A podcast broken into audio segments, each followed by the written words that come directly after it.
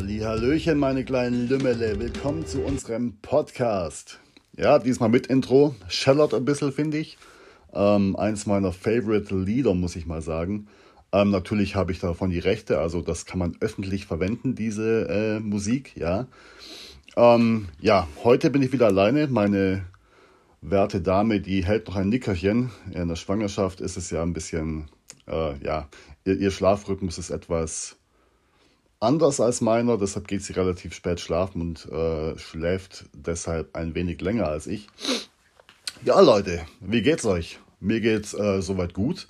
Wir haben den 30.12., also eigentlich morgen ist eigentlich schon Silvester, ne?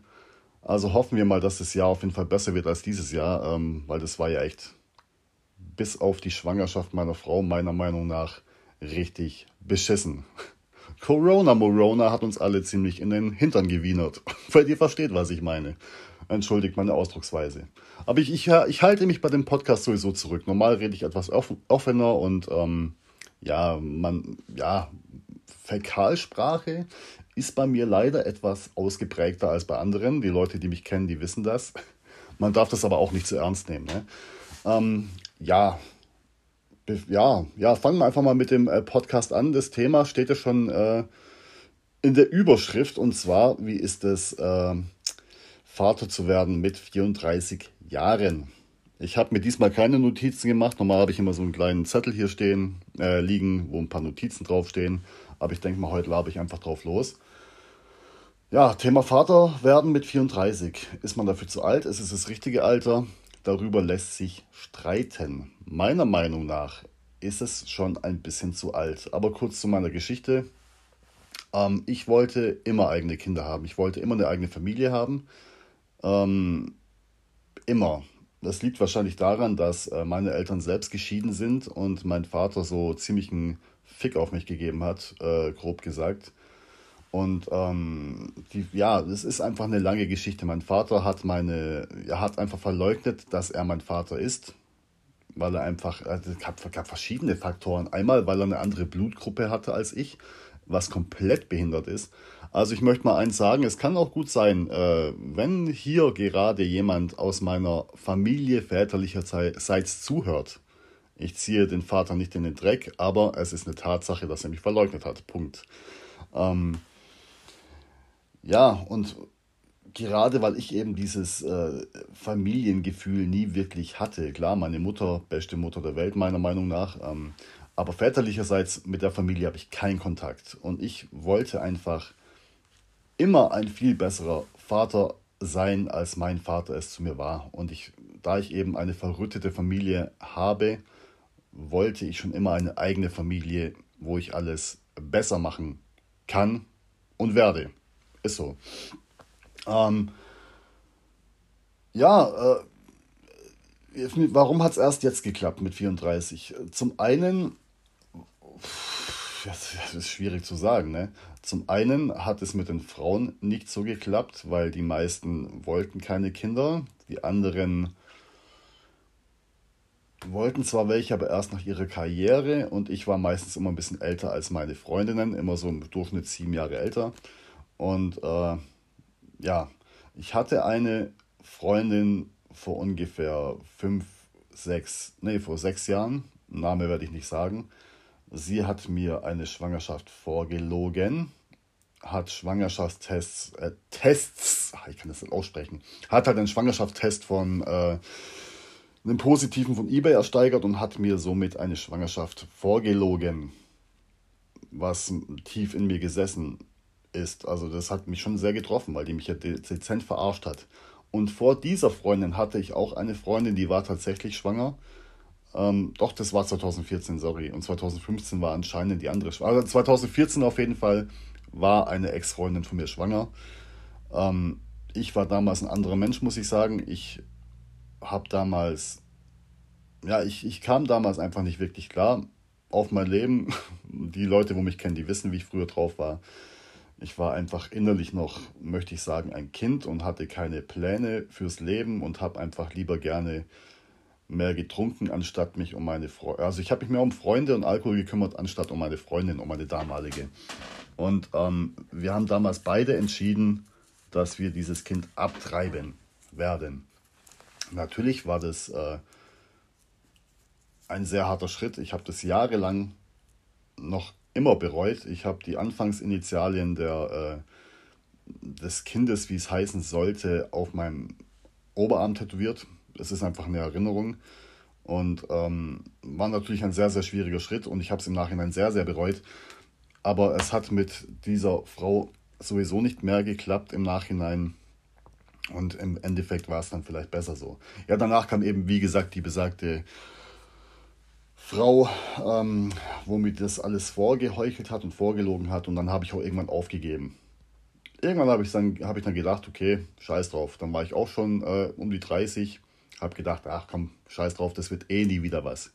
Ich werde niemals Vater sein. Ich habe mich schon immer dann ab 30 versus Ideal, gewesen. Ich habe gedacht, ich habe gesagt, nach 30 möchte ich keine Kinder mehr haben. Ähm, der Meinung war ich auch immer treu, bis ich dann eben meine jetzige Freundin kennengelernt, kennengelernt kann ich nicht sagen. Wir kennen uns ja schon seit sieben Jahren. Aber ähm, mit ihr bin ich dann zusammengekommen vor knapp fast drei Jahren. Und ich habe sie natürlich auch gleich, ich habe zwar gesagt innerlich, okay, du willst keine Kinder mehr, aber ich habe das so als eine neue Chance gesehen. Ich habe sie auch sehr bedrängt mit dem Thema Kind, wie ich wahrscheinlich jede Ex-Freundin von mir auch bedrängt habe mit einer eigenen Familie. Ich bin einfach sehr familienbezogen. Ich wollte immer Kinder haben und ich wollte auch schon nach einem Jahr Beziehung dann wissen, yo, kannst du dir Kinder vorstellen oder ist es für dich überhaupt nichts? Ne? Weil dem, dem, damals habe ich so aussortiert, okay, die möchte keine Familie, warum bist du dann eigentlich mit dieser Frau zusammen? Es ist ja eigentlich deine verschwendete Lebenszeit, wenn die eine komplett andere, ähm, ja, eine andere Zukunft möchte, als du es möchtest. Und dann habe ich halt eben jetzt, äh, bin ich mit meiner jetzigen zusammengekommen. Ich habe sie auch sehr bedrängt, muss ich sagen, nach einem Jahr habe ich gesagt, ja Kinder, wie sieht's aus? Sie so, ja, ist doch viel zu früh, bla bla bla. Natürlich hat sie recht gehabt, dass es viel zu früh ist. Und das Thema habe ich dann noch irgendwann sein gelassen. Und ich habe es auch irgendwann aufgegeben. Sie hat gemeint, ja, reden wir mal in zwei Jahren drüber. Ich habe dann gesagt, gut, ich will keine Kinder mehr, scheiß drauf. Äh, für, mich war, für mich war das Thema abgehakt. Und sie hat dann ähm, im April oder Mai 2020 auf einmal gesagt, yo, ich bin bereit. Ich so, was? Für was bist du bereit? Ja, ich will jetzt ein Kind haben. Ich so, hä? Wie jetzt? echt jetzt? Und ich, ich, ich so, ja. Ja, und dann, okay, äh, natürlich habe ich mich mega, mega, mega gefreut. Natürlich. Ich habe gedacht, okay, jetzt kannst du doch vielleicht deinen Vaterwunsch erfüllen. Es ist tatsächlich eine Frau bereit, wo mit dir Vollidioten eine Familie gründen will, ja. Und ähm, ja, soweit so gut. Ähm, wir haben es dann natürlich probiert. Es gibt bestimmt auch ein paar Zuhörer unter euch, die haben schon Kinder oder wünschen sich Kinder oder können im schlimmsten Fall sogar keine Kinder, keine Kinder zeugen. Ich kann nur sagen, ähm, wir haben rumprobiert, wir haben Ovulationstests gekauft. Alter, was habe ich für eine TS-Schwäche? Was ist das? Wir haben auf jeden Fall also einen Ovulationstest gekauft, ähm, wo die fruchtbaren Tage angezeigt werden. Zap, zarab haben wir äh, nach vier, nee, wir haben im April haben wir angefangen, es zu versuchen und im Juni war sie dann schwanger oder im März, also drei, um die zwei, drei Monate hat es gedauert, wenn nicht sogar vier. Und dann war sie schwanger. Hat's, hat sie mir natürlich auch nicht sofort gesagt, ne? Ähm, da hat sie mich wirklich, also ey, ohne Scheiß. Wenn, wenn, wenn meine Freundin schwanger war, äh, einen Schwangerschaftstest gemacht hat, sie hat mir nicht sofort das Ergebnis gesagt. Wenn es negativ war, hat sie einfach weggeschmissen. Und ich hocke immer da und denke mir so, scheiße, Alter, was ist denn jetzt? Bist du jetzt schwanger oder nicht? Und sie, äh, ja, sie hat mich da immer ein bisschen äh, warten lassen, ja.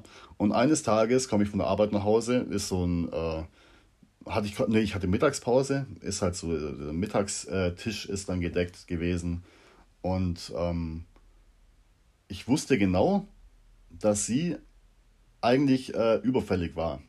Sie hat aber anscheinend noch keinen Test gemacht. Ich hock da, kann mich überhaupt nicht konzentrieren, freue mich natürlich auch aufs Essen, aber immer im Hinterkopf, Alter, Mädel, mach doch einfach den Test, dann wissen wir beide Bescheid, was jetzt Sache ist. Und dann äh, hat sie auf einmal, dann steht sie vom, vom Tisch auf, meint so, ja, ich habe die Eier vergessen. Ich so, ja, okay. Und dann kommt sie zurück mit so einem äh, Teller, wo verdeckt ist mit so einem, mit so einer Schüssel. Ich so, hä, seit wann verdeckt die denn die, die Eier? Mit so einer Schüssel, was ist denn das jetzt? Macht mache ich das Ding auf und dann ist er. Da, da liegt dann tatsächlich der, der positive Schwangerschaftstest äh, von Clear Blue, wo 3 Plus dran stand. Alter, ich habe so geheult, ohne Scheiß. Ich habe so geheult, dann haben wir beide geheult, weil ich war einfach überglücklich. Ich war so heftig überglücklich. Das war, glaube ich, das heftigste Glück, Glücks, Glücksgefühl, Alter, was stotter ich? Das heftigste Glücksgefühl, das ich jemals in meinem Leben hatte. Weil äh, eine eigene Familie zu gründen war einfach mein größter Traum, neben einem eigenen Buch veröffentlichen, aber das war einfach Rang Nummer eins. Ich habe mich so heftig gefreut, ich bin einfach in Tränen ausgebrochen und ja, dann, dann war es einfach soweit. Wir waren schwanger. Schön, schön und gut, natürlich. Also ich habe mich mega gefreut, aber dann musste, dann liest du, dann, dann guckst du erstmal in Google, okay, was kommt auf einen zu, bla bla bla. Ich meine, äh, ich, ich wollte alles perfekt machen und dann lese ich da, okay, bis zur zwölften Woche kann sein, dass das Kind abgeht. Ich so, scheiße, Alter. Dann musste er erstmal die ersten zwölf Wochen überstehen, was für mich die heftigsten zwölf Wochen meines Lebens waren. Ja, man muss, jedes, jeden Tag habe ich sie gefragt, und ist Kind doch da, ist alles okay, hast du geblutet, bla bla bla. Ich habe ich hab mir halt Übersorgen gemacht. Vielleicht geht es einigen von euch da draußen auch so, wo, wo sich richtig Sorgen gemacht haben. Scheiße, hoffentlich bleibt das Kind bis zum dritten Monat im Bauch. Dann bist du erstmal safe. Ein Scheißdreck bist du da safe, ja. Und dann liest, dann gucke ich wieder in Google. Google ist mein schlimmster Feind, ich schwör's euch. Dann gucke ich in Google, okay, das Kind kann hier abgehen, hier Totgeburt, hier da und da, hier zu wenig äh, Zufuhr der, der, der, der, der Ding, wo, ach, wie heißt denn das, Mann? Was das Kind hat alles braucht, da die Vitamine und das, Essen und alles. Und dann muss ich aufpassen, dass die Nabelschnur nicht um den Hals geht. Und oh, ich hab da, ich war reck, Alter, ganz ehrlich. Ich habe bis bei jedem Ultraschall, wo ich gesehen habe, okay, dem Kind geht's gut, ey, mir ist so ein Stein vom Herzen gefallen. Immer noch, ja. Jetzt ist meine Freundin im siebten Monat. Wir erwarten im äh, Anfang März, Ende Februar, das ist unser Mädchen. Aber ey, das, Alter, das macht, das macht mich immer noch so fertig. Jeden Tag frage ich sie, und hat sich das Kind bewegt? Und hier, und sobald sie rumstrampelt im Bauch, man spürt es ja, dann, ey, ich bin so überglücklich. Also das, eine Schwangerschaft ist auch mit sehr, sehr viel Ängsten verbunden. Für die Väter auf jeden Fall. Alle, an alle Mütter, ja. Wo jetzt denken, okay, ihr, ihr Väter müsst es ja nicht austragen und hier und da, aber wir Väter, wir machen da psychisch so viel mit, sage ich euch. So viel. Ja, auf jeden Fall äh, bin ich wirklich froh, dass ähm, das Kind kommen wird und ich bin auch der festen Überzeugung, dass alles gut geht jetzt im siebten Monat vor allem, jetzt haben wir das Schlimmste so halbwegs überstanden. Auf jeden Fall ist halt immer noch die Frage äh, des Titels, wie ist es mit 34 Vater zu werden?